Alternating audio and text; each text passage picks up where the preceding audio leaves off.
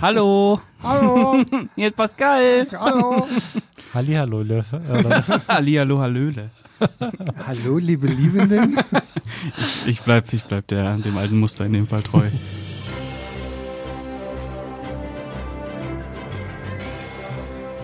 Hallo und herzlich willkommen zu einer neuen Ausgabe des Filmstarts Podcast Leinwandliebe. Ich bin Pascal und ich habe mir heute die Creme de la Creme an meine Seite geholt. Einmal den lieben Julius. Hallo Julius. Hallo. Und äh, vor mir meine bessere Hälfte, den lieben Sebastian. Hallo Sebastian. Das ist super weird. von, Ja. von dir mal anmoderiert zu werden. Vor allem, nicht, was, nicht, äh, dass ich frage mich jetzt gerade, was, was Yves dazu sagt, dass du Sebastian als deine bessere Hälfte bezeichnest. Ich weiß naja, ob beim Podcast, beim so. Podcast ist es schon. Okay. Das ist, Also das ist nur schon etabliert. Ja. Wenn es sorry. nur Audio ist, dann ist es Sebastian Genau, und Pascal. Und wenn es Video, ja, ist, ist es Sebastian und Yves. Ich Okay. bin, ähm, ich bin polygam, was mein, meine. Meine, meine äh, Arbeit hier angeht. Deine bessere Das Hälften. Ist, ja, ja. okay. Ja. Ja. Und äh, wir reden heute über The Equalizer 3, das lang erwartete Finale der Reihe Fragezeichen. Da kommen wir gleich noch drauf zu sprechen. Äh, ich würde sagen, wir starten jetzt einfach mit der Inhaltsangabe und ich weiß, dass Sebastian brennt zu sagen, worum es geht. Für alle drei Filme? Wie du willst. Ja, bitte. Nimm dir Zeit. Naja, nee, dann fangen wir mal an. Ne? Also Equalizer stellt uns den guten Robert McCall vor mit äh, Doppel-C und Doppel-L, wie wir in Equalizer 3 nochmal lernen, damit wir auch wissen, wie man ihn richtig schreibt. Und er ist ja jemand, der gerne Leuten hilft, der eine interessante Vergangenheit hat, irgendwie beim militärischen äh, Nachrichten, Geheimdienst, hast du nicht gesehen.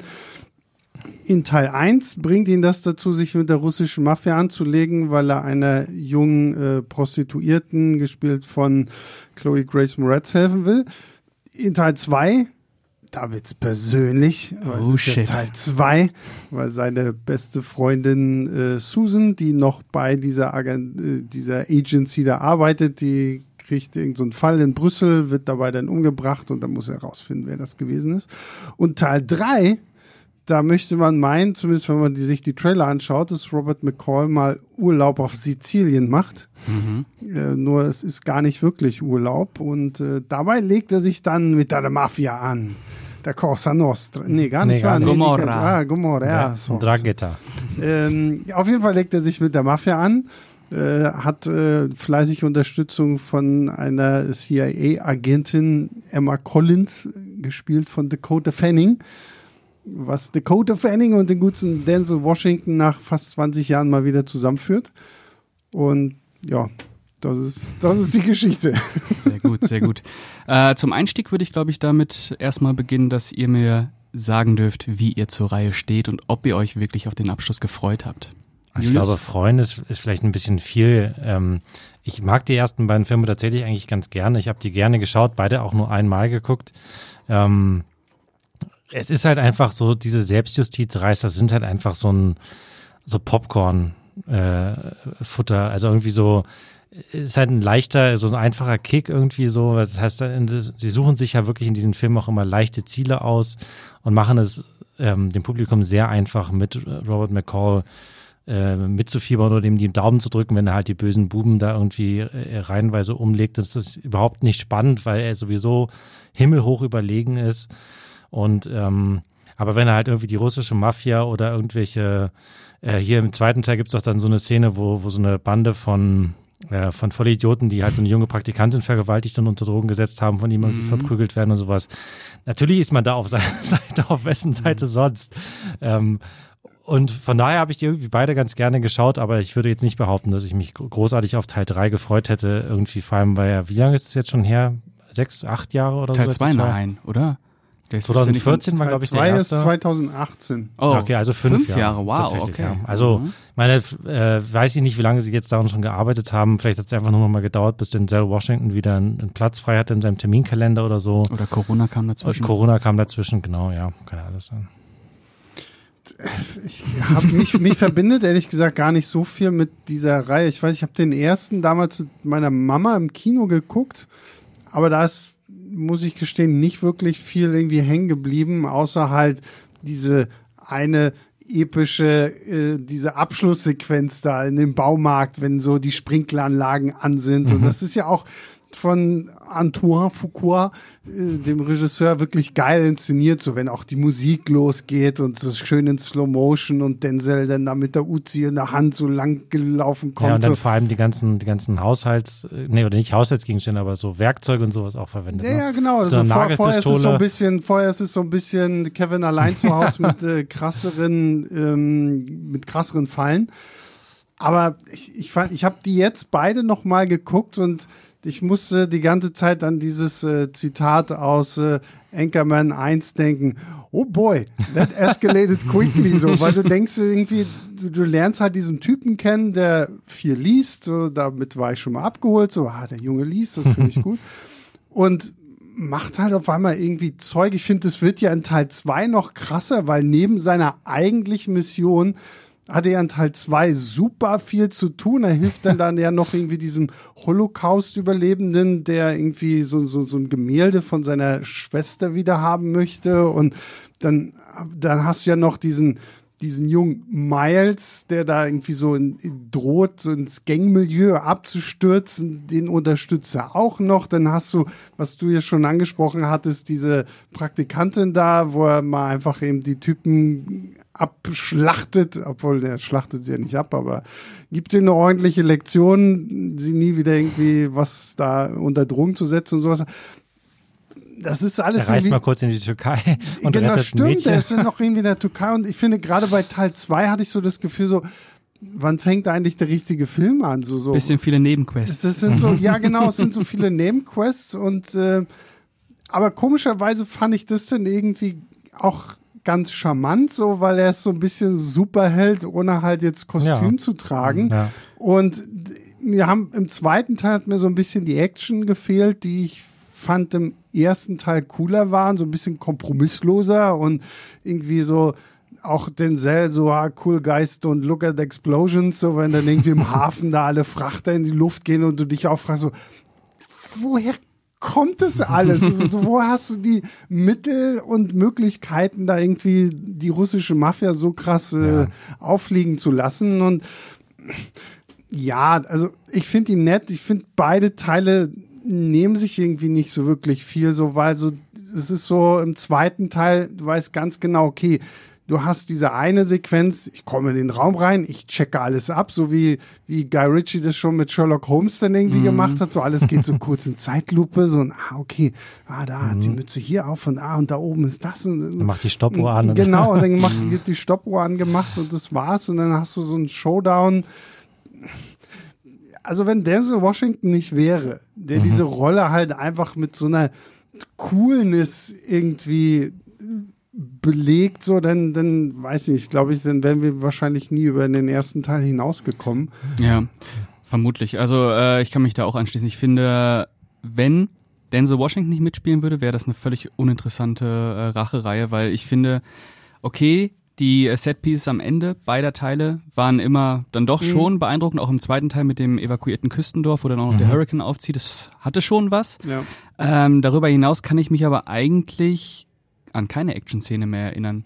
Außer im ersten Teil, als er dem Typen, was ist das, das Messer durchs Kinn haut, äh, gleich am Anfang. Aber ansonsten ist das für mich äh, weitestgehend uninteressant gewesen. Ja, wie gesagt, das ist ja das, ne? Im ersten Teil hast du diese Sequenz im Raum, wo, wo er die ganzen Russen da platt macht. Wo das auch das erste Mal vorgestellt wird. Genau. Mhm. Und die Kopie von, von dieser Szene hast du im zweiten Teil, wenn er halt diese, diese Yuppie-Hipster-Neureichen da In dem platt Loft, ne? macht, in dem Loft so. Und das ist halt so das Gleiche. Und dann hast du halt die, das Finale.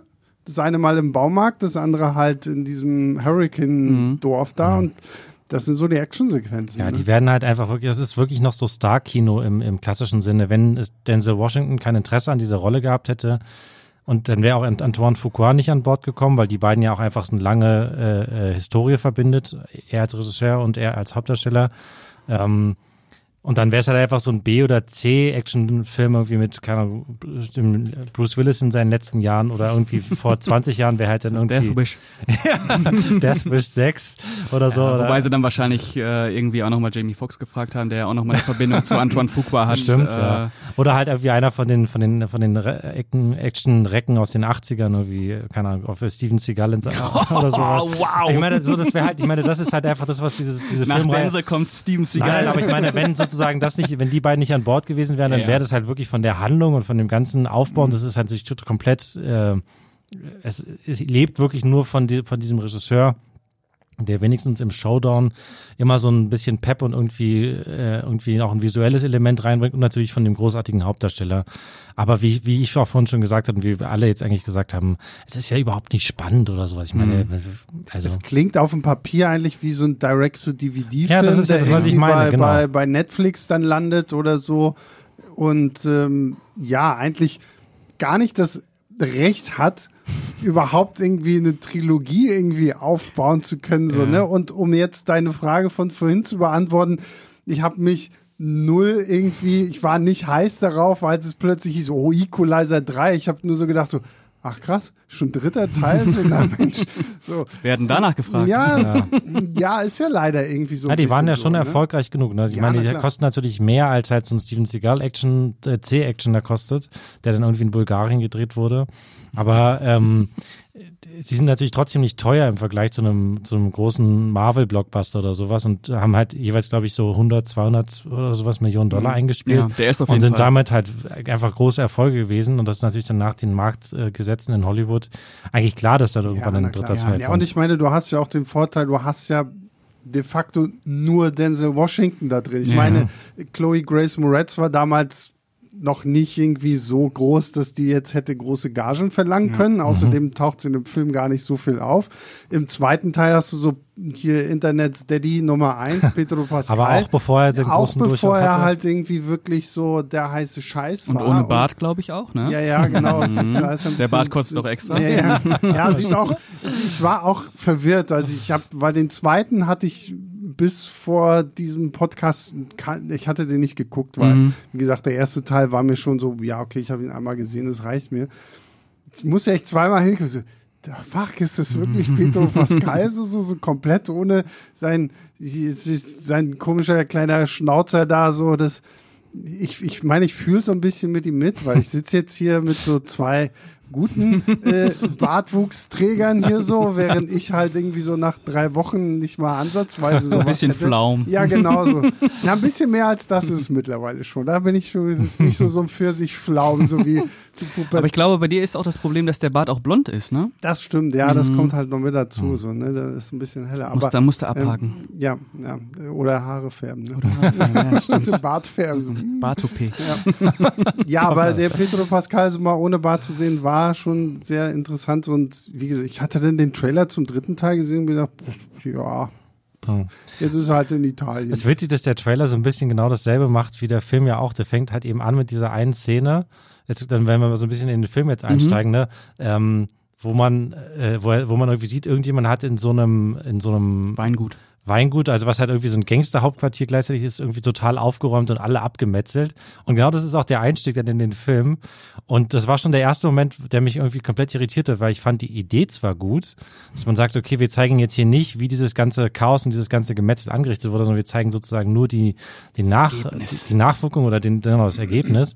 Aber irgendwie war das, hat das, ich war- waren so viele Sachen drin, die mich echt irritiert haben. So dann, wie die Kamera dann irgendwie ständig auf so, auf so brutale Details ra raufhält, als wären wir hier irgendwie in so einem, in so einem Saw-Abklatsch oder sowas, wo man, wo man unbedingt jetzt die, das Gemetzel irgendwie noch in, in Nahaufnahme und Zelebrieren und muss. zelebrieren ne? muss, ja. ja. Und dann, eigentlich ist es, wenn es in der Equalizer-Reihe, wenn die, wie wir ja schon gesagt haben, eigentlich nur davon lebt, dass man sieht, wie Denzel Washington ähm, völlig überlegen haufenweise Gegner abfrühstückt.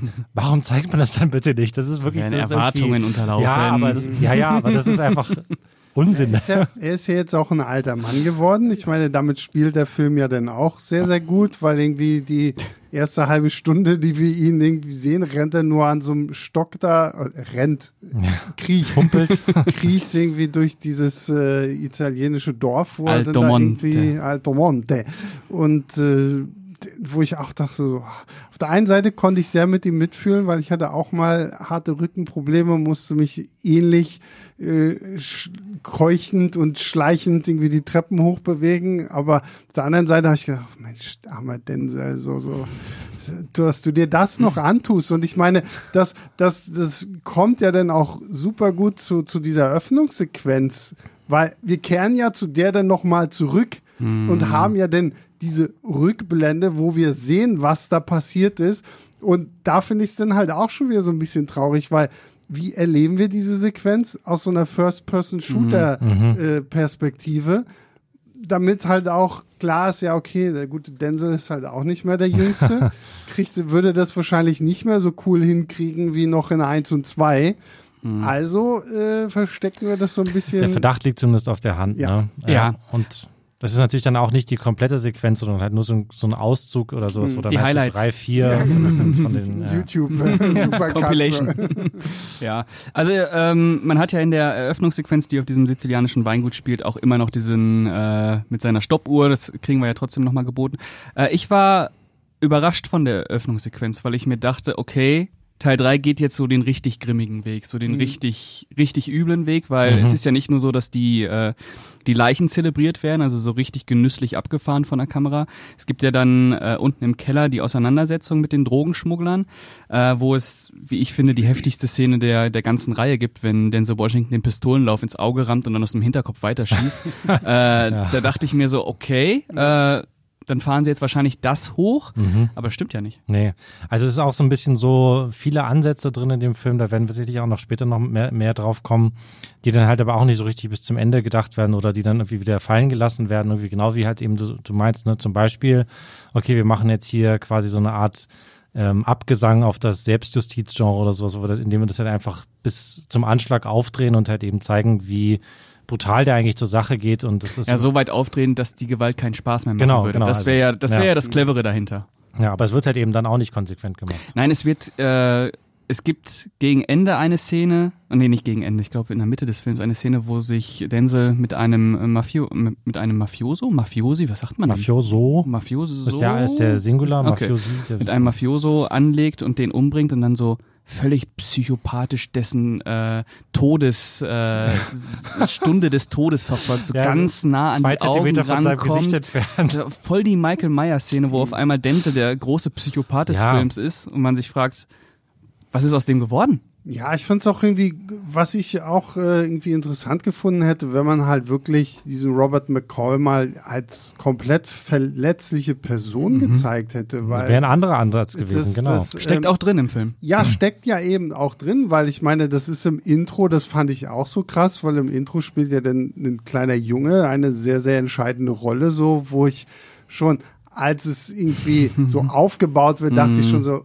uff, na, ich hoffe, dass das nicht irgendwie in eine ganz, ganz schiefe Bahn hier läuft, so, ähm, tut es dann nicht so, aber dadurch wird halt äh, McCall dann schwer verletzt und landet ja dann in diesem kleinen Dorf da, wo er dann irgendwie so aufgepäppelt wird. Und da dachte ich mir so, okay, geil, wenn das jetzt so sich so durchzieht, dass er halt wirklich eigentlich nichts mehr auf die Reihe kriegt. Aber so, das ist so am Anfang des Films so ein bisschen, dann hast du, mir es hat nur noch so eine Trainingsmontage gefehlt, so zur Hälfte, so wo Das er nicht irgendwie nötig. so so so wie Rocky da die, weil er läuft ja auch ständig so die Treppen hoch und Mhm. dann so oben noch so yeah yeah Von der Kirche. und, und ja, genau, und, und dann geht's irgendwie los, so, weil ja. fand ich schade so. Da hätte man aus seiner Figur, finde ich, irgendwie noch viel mehr machen können, weil Teil 2 finde ich, hat das ja schon auch so ein bisschen versucht, dadurch, dass ja dieser Fall, den er da hatte, dass es ja so ein bisschen persönlicher wurde, weil eine gute Freundin von ihm umgekommen ist und so. Und hier hätte es jetzt hier nochmal persönlicher werden können, weil er selber nicht mehr Herr seiner Kräfte ist so richtig. Und Aber das sind alles nur so 20 Minuten Blöcke oder Mhm. sowas, in denen so ein bisschen sowas mal ange, angedacht oder angespielt wird und dann wird's halt eben, schwenkt es irgendwie um zum nächsten Teil. Darauf folgt dann sozusagen der Robert McCall setzt sich zur Ruhe und freundet sich irgendwie mit den Dorfbewohnern und Dorfbewohnerinnen ein. Und, äh, und dann denkt man halt, okay, sie machen jetzt da so eine ganz große Kiste draus, dass er dann irgendwie da ähm, auf, um jeden Preis dieses Dorf verteidigen. Und das ist dann ja auch so ein bisschen die, aber es ist irgendwie auch das ist nicht so richtig konsequent, fand ich irgendwie auch nicht so richtig konsequent. Äh, ja, weil es auch so abgespeist wird, weil ja. die einfachen Lösungen immer genutzt werden. Aber ich muss sagen, diese äh, in der ersten Hälfte des Films, äh, wenn er sich so in dieses Dorf einlebt, das fand ich eigentlich am schönsten am Film, mhm. weil, der, ja. weil, weil die Equalizer-Reihe da auf einmal so eine eigene Erzähldynamik bekommt. Und man ja auch richtig clever hätte sein können und sagen könnte, der schwört der Gewalt jetzt komplett ab. Mhm. Das geht natürlich bei Equalizer nicht, nee. das ist klar. Äh, aber man hätte das ein bisschen vertiefen können, weil die Equalizer-Reihe gerade Teil 2 ja auch nochmal stark darum bemüht war, Robert McCall weiter zu vermenschlichen. Mhm. Äh, ich finde, in Teil 3 kommen sie zum absoluten Stillstand. Also es gibt nichts Neues mehr über äh, Robert McCall nee. zu entdecken. Ich finde, der Film lebt nur vom Charisma von äh, Denzel Washington, der da auch mehr rausholt, als äh, im Drehbuch gestanden hat. Also ich, der hat halt einfach das, hat halt einfach die Präsenz. Wenn Denzel auftritt, dann ist es immer gut. Und er gibt seinem Charakter auch mehr, als das Drehbuch gibt. Aber ich war dann doch ein bisschen enttäuscht davon, dass sie es doch nicht gewagt haben, da mal ein bisschen in die Tiefe reinzugehen, wie sehr er eigentlich leidet unter seiner Vergangenheit und ja.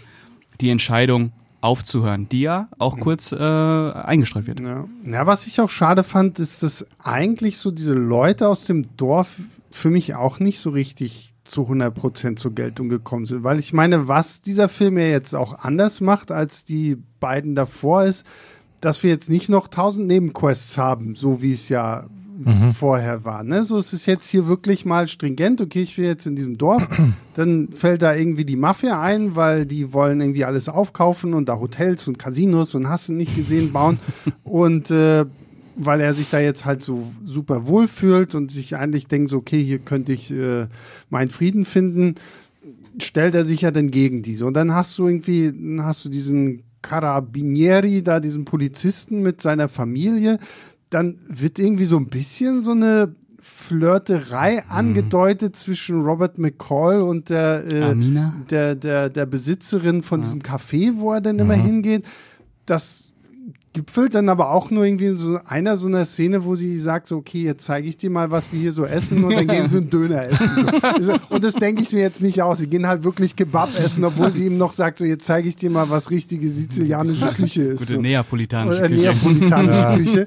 Und ähm, und dann, dann hast du noch irgendwie diesen, diesen Arzt, der ihn ja die ganze Enzo? Zeit so ein bisschen mhm. irgendwie versorgt und noch den, den, den Fischhändler und keine Ahnung, also das sind, werden zwar irgendwie so Figuren aufgebaut, aber ich hab, hatte die ganze Zeit so das Gefühl, der Film hat gar keinen Bock, da jetzt groß mehr draus zu machen, weil es so ja jetzt kein Urlaubsdrama irgendwie werden, sondern okay, wir wollen Robert McCall und deswegen kriegen wir dann auch irgendwie so die, die Mafia, die halt auch so vom Rissbrett sind, irgendwie, mhm. die, der, der, der Bruder und sein, sein kleiner Bruder, der nicht ganz so cool und clever ist und immer so mit dem Motorrad durch die Gegend fährt, weil oh, war cool. Ich ja. fand so, so alles drumherum war so wischiwaschi, so. Da bleibt ja. wirklich nichts in Erinnerung. Ich musste tatsächlich einige Male an, an die John Wick-Reihe denken, die sich ja als Vergleich irgendwie sehr gut auch anbietet, mhm. ganz grundsätzlich, aber vor allem bei diesem Film halt umso mehr die Qualitätsunterschiede für mich auch deutlich wurden. Wenn man jetzt zum Beispiel an den ersten John Wick denkt, ich meine, da kann man jetzt sagen, es ist vielleicht albern, dass er sich so wegen dem Hund aufregt und deswegen halt irgendwie aus dem Ruhestand zurück, aber sie machen, also sie erzählen halt wenigstens mhm. was. Also es wird eindeutig klar, warum sich diese Figur entscheidet, nach was weiß ich wie vielen Jahren irgendwie den Vorschlaghammer rauszuholen und die eingebetonierten Waffen aus dem Keller. Das ist ja auch wirklich so eine Szene, wo man einfach fragt, da wird richtig inszeniert, es wird richtig ein Moment mhm. draus gemacht, es wird zelebriert, dass diese Figur jetzt quasi gezwungen ist oder sich gezwungen fühlt wieder in die alten Wege zurückzufahren. Und da möchte ich auch noch mal einmal ja. kurz sagen, es ist ja nicht wie immer vorgeworfen wird, er macht es wegen dem Hund, sondern wegen der Bedeutung des Hundes. Ja, ja, genau. Das Letzte, was von seiner Frau ja. ihm geblieben genau. ist. Aber ja. Und das ist halt, genau, das ist halt einfach so ein Moment, fehlt halt einfach komplett in Equalizer 3. Es gibt so, klar, er freundet sich irgendwie mit dem Fischhändler an, weil er, der hat ihm einmal Fisch umsonst gegeben. und die, die, die alte Frau hat ihm die Küche gezeigt. Und die, die Kellnerin gibt ihm seinen Tee. Genau, die Kellnerin gibt ihm den Tee und die Familie hat ein süßes Kind und sind halt irgendwie in Gefahr. Aber es gibt halt nicht so einen Moment, wo man denkt, okay, jetzt, wo es wird nicht wirklich erzählt, warum er jetzt sozusagen, nachdem er eigentlich gesagt hat, okay, hier kann ich mich zur Ruhe setzen, warum er jetzt doch wieder eingreift mhm. und warum er doch wieder sich irgendwie äh, da einmischen muss. Und äh, das fehlt halt einfach. Das Ja, also äh, das kennt man natürlich aus dem Genre-Kino. Es sind alles so äh, Allgemeinplätze auf zwei Beinen, die äh, von Anfang an ganz klar machen, hier gibt's nur Gut und Böse und jeder in dem italienischen Dorf ist gut Mhm. und gottesfürchtig und guckt auch immer schön hoch zum Kreuz, äh, wie Denzel dann auch macht. Ähm, aber ja, allgemein, da haben wir ja auch nach dem Kino kurz drüber geredet, diese Verortung in der Realität, das, Ja. das führt für mich auch zu vielen Problemen, auch Hinblick, äh, im Hinblick auf, auf den Umgang mit der Mafia, die ja auch, wie schon eben gesagt, das sind einfach so ganz einfache Lösungen, die für jemanden wie Robert McCoy keinen Konflikt darstellen. Das sind keine Probleme. Er Ja. wird vor keine Probleme gestellt. Ne, Überhaupt nicht, nee. Genau, und das ist, ja, wir haben noch gar nicht über diese, über den, über den B-Plot gesprochen, der ja in dem Film auch noch, was glaube ich auch eine, Neu, eine Neuerung in dieser Reihe ist, weil bisher stand eigentlich in jeder Szene in den ersten beiden Teilen stand halt eben Robert McCall im Mittelpunkt. Und in Teil drei gibt es halt eben auf einmal noch diesen Handlungsstrang um Dakota Fanning. Ähm, und das ist halt wirklich ein derartig stupider äh, Krimi- oder, oder Thriller-Plot, wo halt sie äh, mit einem älteren CIA-Kollegen irgendwie dann auf einmal die komplette Mafia verhaftet, so ungefähr. Ja, so syrische äh, Terroristen Ja, jagen. also es ist, also es ist halt so, weil es, es führt dann halt, also wie, man kann wirklich, ich habe selten bisher eine so schlecht erzählte Krimi-Handlung gesehen, wo halt irgendwie überhaupt nicht klar ist, wie sie von einem äh, Indiz oder von einem Hinweis auf zum nächsten kommen und wie dann von daraus überhaupt eine Verhaftung entstehen kann und wie das dann irgendwie überhaupt noch vor Gericht Bestand haben soll. Und da ist das Problem, was du eben gesagt hast, das ist nicht inszeniert. ja, Das ist einfach nicht inszeniert. Du hast immer äh, Dakota Fanning am Telefon, die guckt sich irgendwelche Oder am Tatort. äh, oder am Tatort, Tatortbesuche oder guckt sich irgendwelche äh, Aufnahmen in den Nachrichten an, aber da steckt ja nichts hinter. Ja. Also man man weiß auch irgendwie nicht, warum man für diese Figur irgendwie mitfühlen soll. Also eigentlich ist die ja völlig egal. Es wird ja am Anfang schon angedeutet, er ruft sie ja an. Mhm. Speziell sie, da steckt was hinter.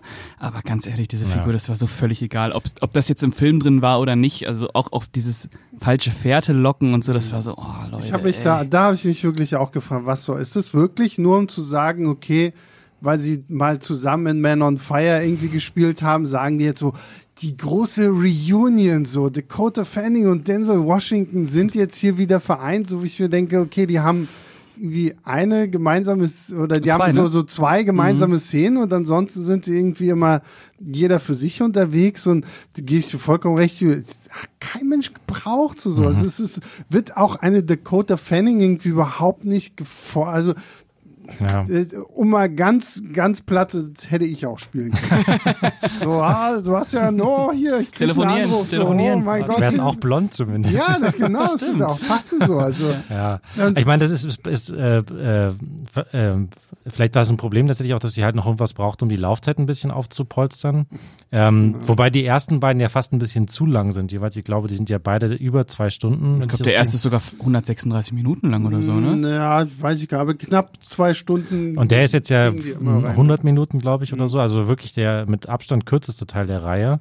Und äh, das ist aber wirklich, dann hätten sie doch mal lieber noch ein bisschen dieses ganze Ding halt um, soll ich oder soll ich nicht wieder äh, Mhm. zum Rächer werden, einfach ein bisschen auserzählen, statt halt diesen, diesen, diesen B-Plot da noch mit einzubinden, der halt wirklich überhaupt, überhaupt nicht funktioniert. Was ich mir auch gedacht hätte, man hätte das auch so, so Western-mäßig aufziehen können. So, so dieser verletzte, einsame Mann kommt irgendwie in diese Der Stadt. Fremde. Und, ja, genau, so der Fremde und irgendwie so, so, wenn man, dann hätte man es vielleicht aber halt auch nicht aus der Perspektive von Robert McCall erzählen können, sondern vielleicht hätte man dann tatsächlich diese Figur von Dakota Fanning irgendwie genommen und sagt, okay, da ist irgendwie einer so, der, der scheint irgendwie was zu wissen und so, so. Wer ist er? Und dann hättest du halt wirklich auch eine interessantere Krimi-Story da mit reinbringen können, weil wir wissen natürlich, wer er ist, so, aber sie muss es irgendwie rausfinden und dann hast du diesen Showdown vielleicht irgendwie in, in diesem, Das wäre aber wahrscheinlich zu krasser Stilbruch geworden dann. ja, aber ich meine, sie, sie brechen ja jetzt schon mit der Formel an sich, mit diesem Film, weil, wie gesagt, du hast nicht diese tausend Nebenplots, du hast nicht mehr nur ihn allein und gerade auch, wenn dann am Ende des Films aufgeklärt wird, warum er sich jetzt ausgerechnet halt diese Agentin bei der CIA ausgesucht fasst du dir halt auch an den Kopf und denkst dir so, okay, Leute, kommt schon. Also noch billiger kann man jetzt nicht, finde ich, so Bedeutung einer Figur beisteuern, die sie Das war so ein richtiger Fast and Furious Move. ja, ja, ja, wirklich. Traurigerweise ja. Und äh, das fand ich einfach schade so, weil da ist, finde ich, wir haben es ja schon etabliert, so die ersten beiden finde ich auch vollkommen in Ordnung so, aber so der dritte Teil ist so, ja, weiß ich nicht. Ja, ja, ist ein bisschen schade, weil äh, auch wenn hier vielleicht so ein paar Tradiz äh, Erzähltraditionen aufgebrochen werden, am Ende werden sie es ja letztlich auch nicht. Es bleibt ja alles beim Alten. Mhm. Und äh, auch die knappe Laufzeit von ein bisschen mehr als 100 Minuten, wo ich mir schon gedacht habe, oh, es könnte ja ganz kurzweilig werden. Mhm. Der Film ist auch nicht kurzweilig. Nee. Der ist absolut nicht kurzweilig. Ähm, was vielleicht auch daran liegt, dass der halt auch keine geile Action mehr hat. Wenig zumindest, ja. Also wirklich wenig. Also ich muss dazu sagen, der ist grimmig. Der ist grimmiger geworden als die beiden Vorgänger. Wenn es zur Gewalt kommt, dann ist die irgendwie düsterer und Sehr- Psychopathischer? Sehr, ja, und sehr viel brutaler. Ja. Also, so viel, also hier siehst du jetzt richtig, wenn der gebrochene Knochen noch irgendwie so nach vorne sticht und keiner, du hast ja auch schon diese Sequenz am Anfang erwähnt, Ja. wenn er da irgendeinem Typen einfach mal den Pistolenlauf ins Auge rammt und dann damit noch schießt und sowas. Also, also von der Brutalität her, von der ganzen Gewaltexplosion äh, ist dann noch mal krasser als eins und zwei zusammengenommen. Mhm. Aber es wirkt so ein bisschen so, als würden sie das äh, quasi die Gewaltintensität hochschrauben, um die, um die, äh, die gesamte Anzahl an Action-Szenen halt so ein bisschen auszugleichen, Mhm. die halt eben deutlich geringer ist. ja. Äh, selbst äh, wenn man, ohne jetzt zu viel zu verraten, aber es gibt dieses Mal auch kein wirklich so ein spektakuläres oder irgendwie ja keinen großes klassischen Showdown. kein, ne? kein richtiges großes Finale oder sowas. Nicht so, also man, wie jetzt ist irgendwie dann alter Monte von einem Hurrikan äh, heimgesucht wird oder sowas. Von, Das, von einer Riesenwelle. von der Riesenwelle oder was weiß ich, das, oder Vulkanausbruch. Ich weiß nicht, gibt es da einen Vulkan auf Sizilien? Keine Ahnung. Ja, Ich- klar. Ja, nicht. klar, Etna. Etna. Ist es auf Ja. Sizilien? Ist er auf Ja, ja, Sizilien? ist auf Okay. Also gibt es nicht Der ist sogar noch jedenfalls. aktiv. So. Siehst du, ähm, äh, Oh, das genau. wäre doch was. Der Das- Ätna bricht aus. Und Ja, Robert McCoy muss das Dorf evakuieren. Habe hab ich die geilere Idee gehabt oder was? Ja, das dann, wär- aber, da, aber dann hätte ich gerne Roland Emmerich. Äh, Ja. Aber heute auch nicht mehr. Ja, okay, gut. Nee. Mal lieber Also- Michael Bay. Da- Das ist tatsächlich halt einfach so ein bisschen, ja, warum, ne? Also wie kommt, äh, warum weichen sie da so weit ab, dass sich halt das Finale eigentlich anfühlt, als wäre es sozusagen die Mittel, die, die, die kurze Nebenquest-Action-Szene. Also es hat sich für mich halt wirklich genauso angefühlt wie halt irgendwie so dieser kurze Abstecher in die Türkei im zweiten Teil oder sowas. So, er marschiert irgendwo rein, macht alle platt und dann schnappt er sich noch den großen Oberbösewicht und äh, so, dann ist Schluss. Mach den ein bisschen langsamer platt. Genau. Na, vor allen Dingen, was ich am Finale so ein bisschen traurig fand, irgendwie in, in den Filmen davor waren sie ja immer relativ gleich auf. So, weil auch die, die, die Schurken waren sich ja ganz bewusst, wen sie da jetzt jagen und gehen ja auch aktiv auf die Jagd. Teil 3 macht es jetzt so, okay, die sitzen gerade alle irgendwie halt bei, bei Cheffe zu Hause, die einen spielen irgendwie Karten, der andere guckt Spaghetti. irgendwie Fernsehen, der nächste ist Spaghetti und so. und die wissen ja gar nicht, was kommt. Und dann ist es so, ich meine, auf der einen Seite finde ich es okay, weil du sagst, okay, ist ein älterer Denzel Washington, ein älterer Robert McCall, der versucht jetzt natürlich alle Vorteile rauszunehmen, die er irgendwie kriegen kann. So, aber dadurch wirkt es, ist es halt so ein, blöd gesagt, sehr, sehr einseitiges Abschlachten, Ja. weil die bekommen ja überhaupt nicht die Chance, mal irgendwie gegen ihn vorzugehen, so dass es mal irgendwie zu einem Handgemenge so richtig kommt, sondern Ja. er schlachtet die halt ab und die, die liegen halt einfach dann irgendwie rum. Ja, ja. Äh, da haben wir ja auch drüber gesprochen. Es gibt ja dann äh, ein Zusammentreffen von äh, Robert McCall und der Mafia in dem Restaurant, wo, äh, in, in dem Restaurant, wo Hm. äh, Robert McCall den Mediannerv einmal erklärt. Äh, Ah, ja, genau, ja. Und Das denen ist dann. die einzig wirklich gute Szene, fand ich in dem Film. Das war so, ein- das war so ein, so ein, so ein typischer Moment, wo man denkt, jetzt kriegen die Bösen so richtig eins auf die Schnauze. So, so ein, sowas, was halt eigentlich diese Art von Film braucht, um überhaupt irgendwie eine Daseinsberechtigung Ja, zu haben. und da ist es ja auch so schön, dass er dann äh, wieder, um auf das Thema zu kommen, so ich möchte keine Gewalt mehr ausüben, dass er sagt, ja, ihr wurdet jetzt gewarnt. Mhm. Und die Szene hat ja auch was Bedrohliches. Man sieht, oh shit, der Ja. mit seinem Daumen kann er den Typen einfach gerade fertig machen. Ja, Und dann darauf, also die haben ja gar keine Chance, irgendwas zu machen. Direkt die, steht- das ist direkt die nächste Szene. ja, und direkt die nächste Szene ist ja dieser Michael Myers Psychopath, ohne dass die irgendwas machen. Dann Ja. denke ich mir auch so, okay, dass du der Gewalt abschwören willst, das glaube ich dir nicht. Ich glaube, Nee. du willst noch mehr Gewalt in deinem Leben. Und da, das habe ich dann nämlich auch gesagt nach, nach dem Kino, dass ich dann nicht nur in der Szene, sondern auch noch in ein paar anderen wirklich das Gefühl hatte, dass hier auch irgendwie eine, entweder eine Szene fehlt oder einfach rausgeschnitten wurde. Und es fehlt einfach wirklich noch so ein, wenigstens ein kurzer Einschub, um irgendwie zu zeigen, Die haben sich nicht gebessert. Die haben sich nicht gebessert, Mhm. genau. Oder halt, und es gibt da noch andere Szenen, wo man irgendwie nicht so, wo ich auch einfach nicht verstanden habe, wie sich die Figur hier verhält oder was sie hier macht oder wa- was das jetzt soll, warum sie sich so verhält und, und ähm, ja. Das ist auch so ein Punkt, die Szene, bei der ich, glaube ich, am meisten gelacht habe, obwohl der Film natürlich nicht möchte, dass du darüber lachst, ist ja die, wenn hier Mafia-Oberboss dann nach Altamonte kommt und äh, sich hier dann auch, ja, es ja irgendwie schafft, siehst du? Pascal muss jetzt schon lachen, weil er weiß, was kommt. So, und äh, dann halt dazu, ist, dazu kommt, dass sich ein Robert McCall halt ihm dann auch irgendwie so stellt und dann denkst du, okay, jetzt kommt eine richtig krasse Szene, jetzt sind sie so, und diese Szene wird halt aufgelöst damit, dass halt irgendwie alle aus dem Dorf zusammenkommen und sie halten dann ihre Handys hoch Und filmen. und filmen das Ganze, wo ich mir denke, das ist Mafia-Obermacker, der bringt euch einfach alle um und sagt so, okay, das Ja, war's. Einfach so. das ganze Dorf Also, auslöschen. ja, eben so. Allem Weil der- er, er will dieses Dorf doch eh haben. So, so Ja. besser geht's doch gar nicht. Und wir sehen ja auch am Anfang, wie er Leute ja so richtig aus ihren, ihren Wohnungen. Auch eine sie- Szene, wo man äh, die Härte des Films nochmal sieht. Ein, Ja. Jemand, der im Rollstuhl sitzt, am Strick aus Ja. dem Fenster rauswerfen. Ja. Das ist, äh, Und ja. irgendwie dem haut dem Polizeichef in der in der Szene davor wird ihm wird dem Polizeichef, der ihn irgendwie zu der ihm irgendwie blöd kommt, die Hand abgehakt oder sowas. Ja, und dann soll man stimmt, glauben, ja. weil die jetzt alle mit der Kamera filmen. oh Mann. ja. Wird Also das- in ist das- Neapel gibt's noch keine Handys, das muss man natürlich dazu sagen. ja, also das, das ist halt aber auch diese Naivität oder diese diese ähm, Realitätsfremde, die halt Pascal vorhin schon angesprochen hat, dass halt der Film lauter so einfache Lösungen anbietet für ein wirklich derartig äh, unlösbar scheinendes Problem, wie halt zum Beispiel halt eben die, die organisierte Kriminalität halt eben in vielen, in vielen Ländern, ja auch nicht nur in Italien. Ähm, und das ist einfach derartig naiv. Und das ist halt der andere Punkt, wo, wo ich immer wieder an, an John Wick auch denken musste. Ähm, diese, diese Reihe hat so abgedreht, sie teilweise auch sein mag, einfach den riesen Vorteil, dass sie von Anfang an gesagt hat, wir spielen in einer Parallelwelt, die nichts oder wenig mit der Realität zu tun hat, in der halt jeder und jeder ein Killer ist. irgendwelche, irgendwelche tätowierten Polizei Frauen. nie vorbei. Und wenn, so. dann steckt sie mit dir unter einer Decke. Das sind irgendwelche tätowierten Frauen und Schreibmaschinen machen irgendwie die und, und Telefonanlagen machen irgendwie die, die schreiben das Kopfgeld aus und es wird mit Goldmünzen bezahlt. Ja. Und das ist halt einfach, dadurch glaubt man halt eben auch den verrücktesten Scheiß, der halt, da hat man nicht so dieses Problem mit dem, dass einem, ist man immer wieder aus dem Film gerissen wird.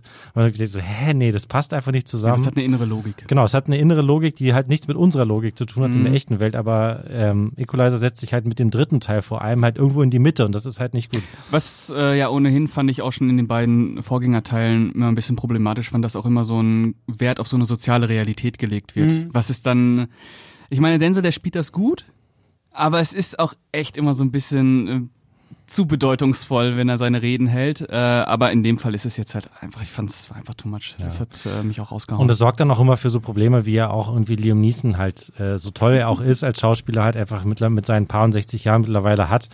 Oder was ist er schon 70 sogar? Ist schon Weiß- 70, oder? Wird ja auch ja. wahrscheinlich, ne? Ja, Ähm, ist halt einfach, du- man kann es halt nicht mehr inszenieren, dass es irgendwie glaubwürdig ist und es sorgt dann halt immer, es gibt dann halt immer solche Momente, wo Denzel Washington auf einmal hinter dem Bösen steht und man fragt sich, wie er da hingekommen ist, weil er ist Michael nicht Myers. klein, er ist nicht, er ist auch nicht gerade äh, ähm, elegant unterwegs mehr auf den Füßen und warum kann, wie kann er noch so gut schleichen und sich irgendwie durch die Schatten teleportieren, dass er auf einmal irgendwo auftaucht, während halt ein Keanu Reeves halt wirklich ja in 90 Prozent der Szenen immer noch vor der Kamera steht und sich, und sich da irgendwie mit den, äh, mit den Gegnern auf dem Boden wälzt und, und prügelt und alles. Und ja, das ist halt leider echt einfach so ein bisschen dieser Liam Neeson-Effekt, dass man irgendwie äh, nur noch drum herum schneiden kann. Ähm, und Oder dann in deinem Fall der Steven Seagal-Effekt. ja, oder der Steven Seagal-Effekt, der dann eventuell sogar seine Kampfszene im Sitzen absolviert Ja, hat. ja, wenn er so. überhaupt am Set war. Ja, wenn er überhaupt am Set war. Naja, Ja. das hat dieser Punkt so, ne? dass diese Herrschaften irgendwie auch alle nicht einsehen wollen, dass sie halt einfach älter werden und dass man vielleicht, wenn man solche Reihen denn fortführen möchte, sich halt wirklich umschauen sollte, okay, wie können wir dieses Alter jetzt mehr in die Mhm. Story integrieren? Weil die Leute sehen, gut, ich meine, Denzel hat sich fantastisch gehalten, so dem siehst du jetzt auch nicht an, Ja, ja. dass der schon, ich weiß auch nicht, der, Doch schon 65 oder so, ne? Irgendwie so Mhm. Mitte 60 oder so.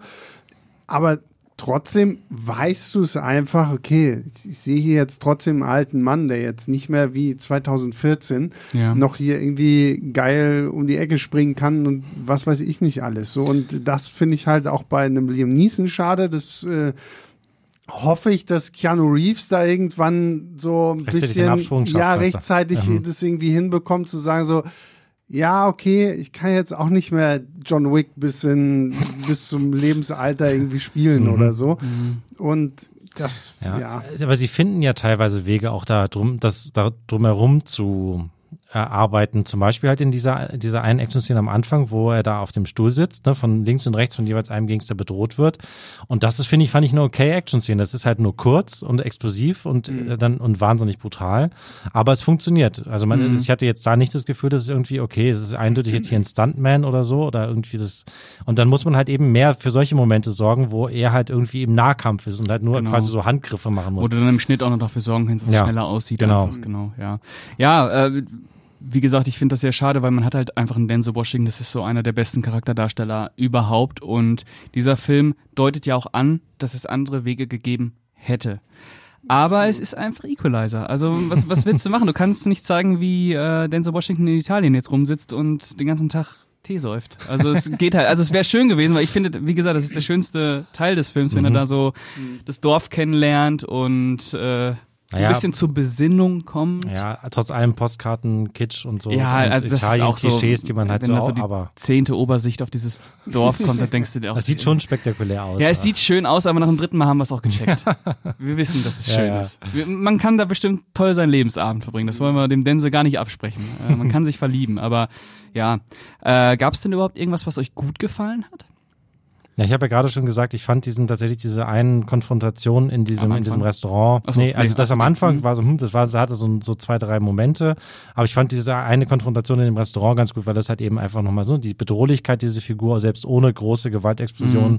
ähm, und halt, wo halt so einer von diesen Fieslingen halt so richtig sein Fett wegbekommt. Das fand ich halt so ein, das sind halt so diese, diese, diese bisschen kathartischen Momente, die Ja. diese, diese Selbstjustizreißer ja irgendwie so haben Genugtuung. können. Ja, Genugtuung, genau. So wie bei Avatar 2, wenn dem Bösen irgendwie der Arm abgerissen wird oder so. Oder bei Spider-Man, wenn er den äh, Schläger von der Schule das erste Mal verhaut. Das ist unvergessen. Also, oder, oder wie bei Guardians of the Galaxy 3, wo dann dem, dem ähm, High Evolutionary dann die Maske abgerissen wird und so, oder? wo man dann so, yes, jetzt kriegt er so. Ähm, aber ansonsten kann ich jetzt ehrlich gesagt nicht behaupten, dass ich das ziemlich viel vom, vom Hocker gerissen hätte. Ja, so. Also, wenn Denzel Washington das nicht äh, noch irgendwie einfach durch seine bloße Anwesenheit so an sich angerissen hätte, so hätte ich auch gesagt, so, ja, okay, brauche ich nicht. Ähm, Die Kulisse war toll, haben wir jetzt ja schon gesagt, so, das sah es toll aus, wo du denkst, ja, da könnte man mal Urlaub machen, so, das sieht ganz nett aus und Denzel war cool, aber mir haben halt auch so, so diese ganzen Momente aus den ersten beiden Teilen irgendwie gefehlt. So, das ist.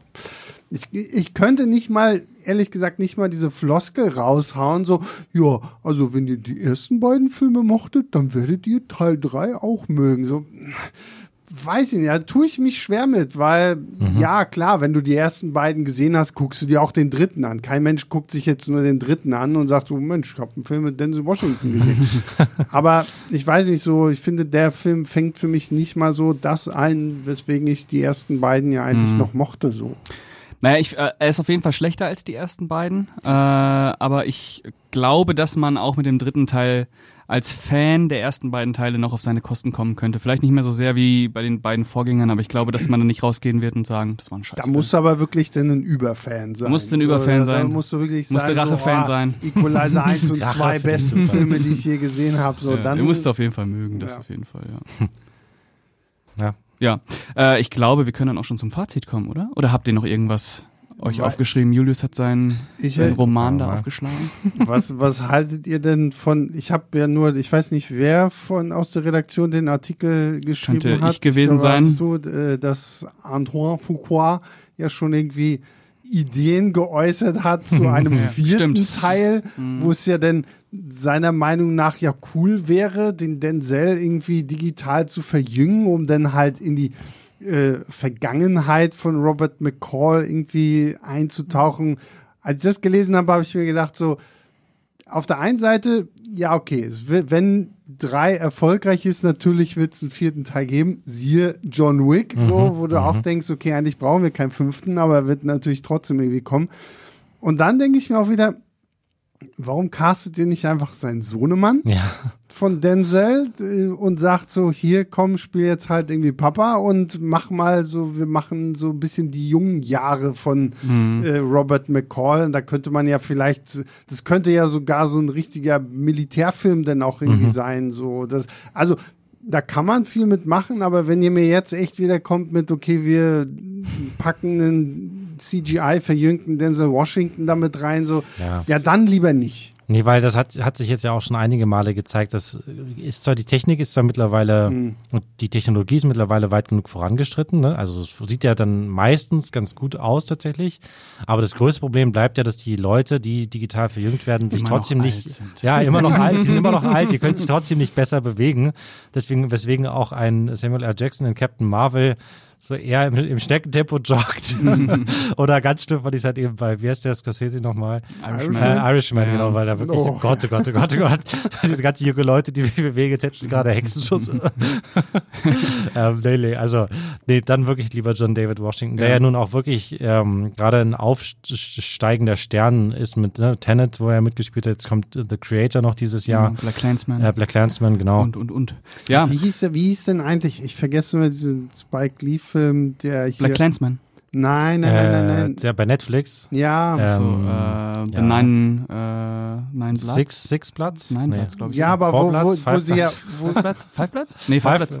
wo, wo ihr ja zu, also es geht ja um diese, diese Truppe von, von Vietnam, alten Leuten, mhm. die halt damals in Vietnam gekämpft haben und in den, und da fand ich das halt irgendwie ganz charmant, so dass selbst in den Rückblenden Mhm. in ihre Zeit in Vietnam siehst du halt immer noch die alten Männer, weil Ja. es halt in dem Augenblick erinnern sie sich daran zurück, so wenn du sowas irgendwie da so implementieren Ja. könntest, aber das ist dann schon Nee. wieder auch zu viel des Guten, weil am Ende willst du Equalizer gucken wegen der Action Ja. und sonst Die, irgendwie die was. sollen den John David Washington nehmen. Das ist ja dann auch in dem, in dem Gespräch auch noch aufgekommen, Mhm. dass sie ihm gesagt haben, hey, warum willst du den verjüngen? Du hast einen Sohn, der auch Schauspieler Ja, ist. ja. Äh, so. Und der vor allem auch wirklich, äh, also zum, so äh, ihm ähnlich genug sieht es ja in Ja, den jungen, jeden Äh, äh, in der jüngeren Version von Robert McCall auf jeden Fall spielen könnte. Genau, es ist halt, nicht eins zu eins, aber Genau. man erkennt es. und halt ein guter, einfach ein ich guter Action-Darsteller halt auch, oder zumindest ein, der schon Action-Erfahrung ich hat. finde es bei solchen Sachen immer gar nicht so schlimm, wenn jetzt nicht eins zu eins sowieso genauso- nicht. Das- so, wo ich mir denke, ja, okay, wenn ihr mir sagt, das spielt halt einfach mal irgendwie 40 Jahre vor den Ereignissen von Equalizer Mhm. 1, ja, dann nehme ich in Kauf, dass der jetzt nicht perfekt genauso Ja, ja. aussieht wie Nein, Denzel nein, Washington oder Das ist ja wirklich auch immer albern, wenn du das versuchen, wie bei dem hier mit Joseph Gordon-Levitt und Bruce Willis. Äh, wer ist noch? Looper. Looper, genau. Das, das ist einfach das, sobald man da irgendwie die Aufmerksamkeit drauf lenkt, dann, dann denkt man drüber nach, dass Ja, sie sich ja, halt überhaupt nicht ja. ähnlich sehen. Das ist ja schon 100 Jahre Kinogeschichte, wo das halt irgendwie anders funktionierte.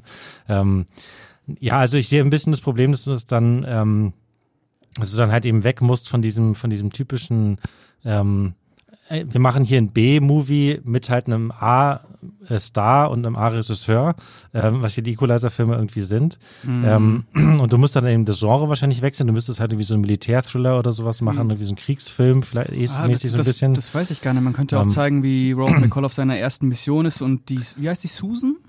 Susan kennenlernt ja, oder aber es, sowas. oder halt ein Agenten-Thriller, aber es wäre Ja. halt sozusagen auf jeden Fall was anderes als so dieses, äh, er kommt irgendwie aus dem Ruhestand Ja, ja. oder ja, halt gehst du schon in Richtung Jason Bourne oder Genau, so, so ein ne? bisschen Ja, mehr ja. so. Das heißt, aber es würde wahrscheinlich teurer werden.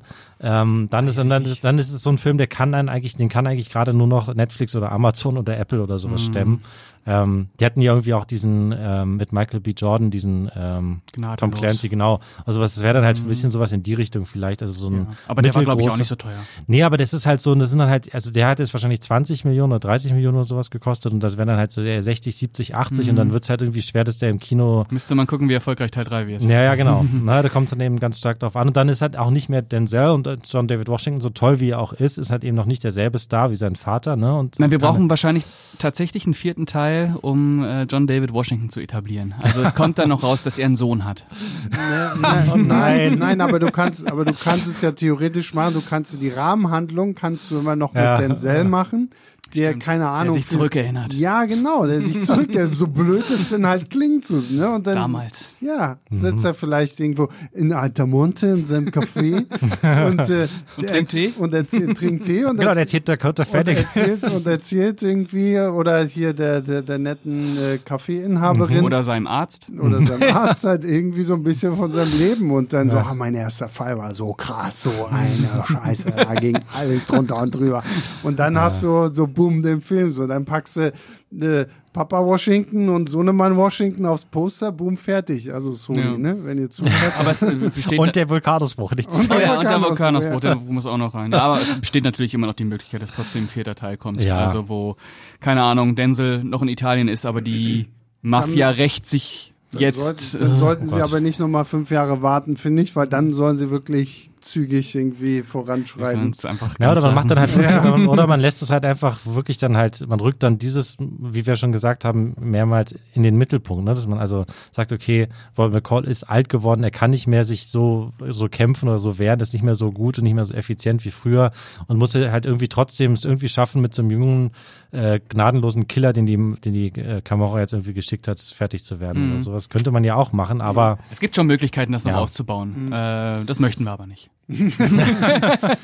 Nee, Ich glaube so nicht. richtig. Also ich meine, die beiden haben ja nur auch gesagt, ziemlich deutlich, dass es der letzte Teil werden soll, zumindest Mhm. in dieser Konstellation oder mit dieser, dieser Grundidee.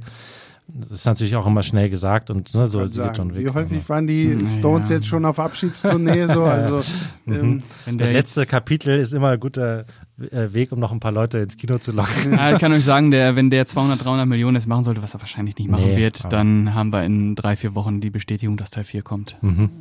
Ja. Gut, äh, ich glaube, wir kommen zum Fazit und äh, Sebastian darf beginnen. ich, oh, ich, darf, nie beginnen. Ja, äh, ja, also ich, ich gebe wohlwollend zwei von fünf. Also so als ich aus dem Kino raus bin, war ich echt so bei anderthalb. Das dachte ich mir eigentlich. So, ähm, mittlerweile denke ich mir so, naja, okay, ne? Der Denzel, der hat schon, der, der, der sorgt schon sehr dafür, dass es irgendwo nett und unterhaltsam trotzdem irgendwie noch ist. So, ich fand's ja, irgendwo fand ich es ja auch witzig, dass sie so diese Gewaltspitzen so extrem äh, auf die äh, Spitze treiben und äh, da ja wirklich schon so Slasher-Horror-mäßig irgendwie rangehen und es ist noch nie so viel Blut geflossen in einem dieser Filme wie hier jetzt so. Und äh, das ist äh, schon krass. Ich hätte mir manchmal halt so gewünscht, weil zum Beispiel diese Szene, über die wir jetzt schon so häufig gesprochen haben, im zweiten Teil, wenn er diese Yuppies da halt verprügelt. Als ich das jetzt zu Hause geguckt habe, es war so richtig so, yeah, komm, und hau noch und yeah, geil und super.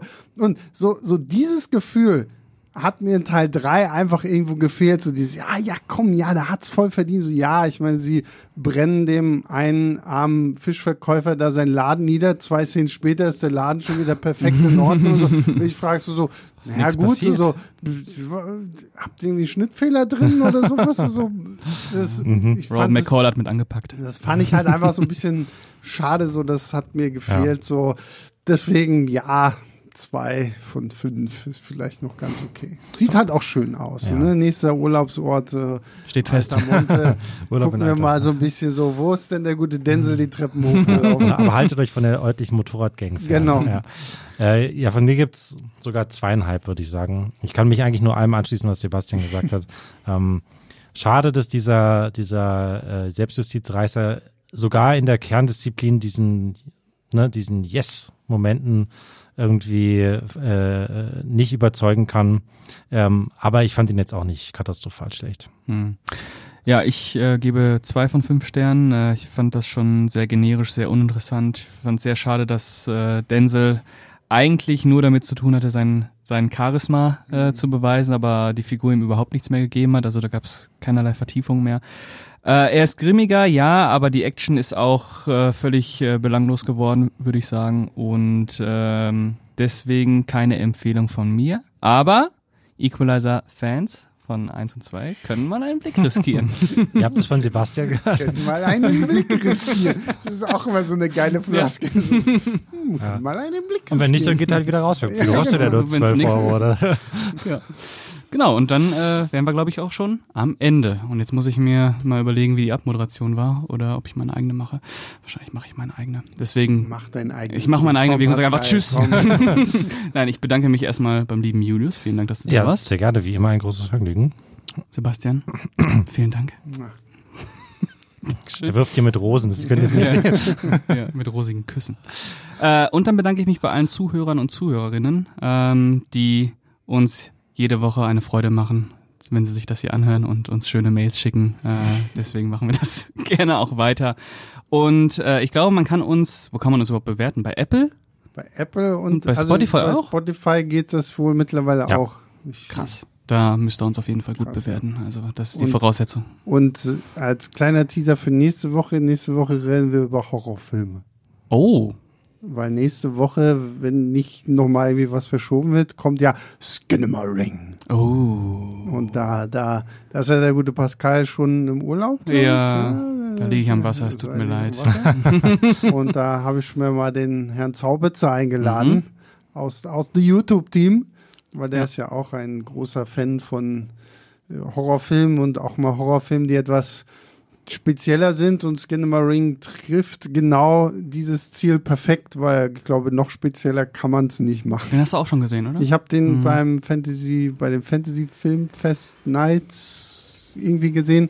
Ich gucke den diese Woche. Der läuft äh, War- im Rollberg. War auf jeden Fall interessant, weil ich habe, es war mal wieder so einer dieser Fantasy Filmfest Filme, wo ja dann doch mehr Leute rausgegangen sind, als man so gedacht hätte, weil Skinamarink ist halt schon wirklich sehr, sehr speziell so. Und äh, da, also ich konnte viele verstehen, ich musste selber auch hart mit mir kämpfen, aber ich habe für mich so diese Regel so, wenn ich im Kino bin, ich gehe nicht raus. So, also wenn ich zu Hause bin und einen Film gucke, den und ich den irgendwann scheiße finde, mache ich ihn auch aus. So, aber so im Kino, ich habe halt Geld dafür bezahlt, ich habe mich ja irgendwie auch den ganzen Tag drauf gefreut, ins Kino zu gehen und dann dann leide ich halt auch. Und äh, wenn es halt so ist, dann und und bei Skinamarink war war schon ein Erlebnis. Wir reden wir nächste Woche dann drüber. Ja, äh, ich freue mich auch drauf, den zu sehen.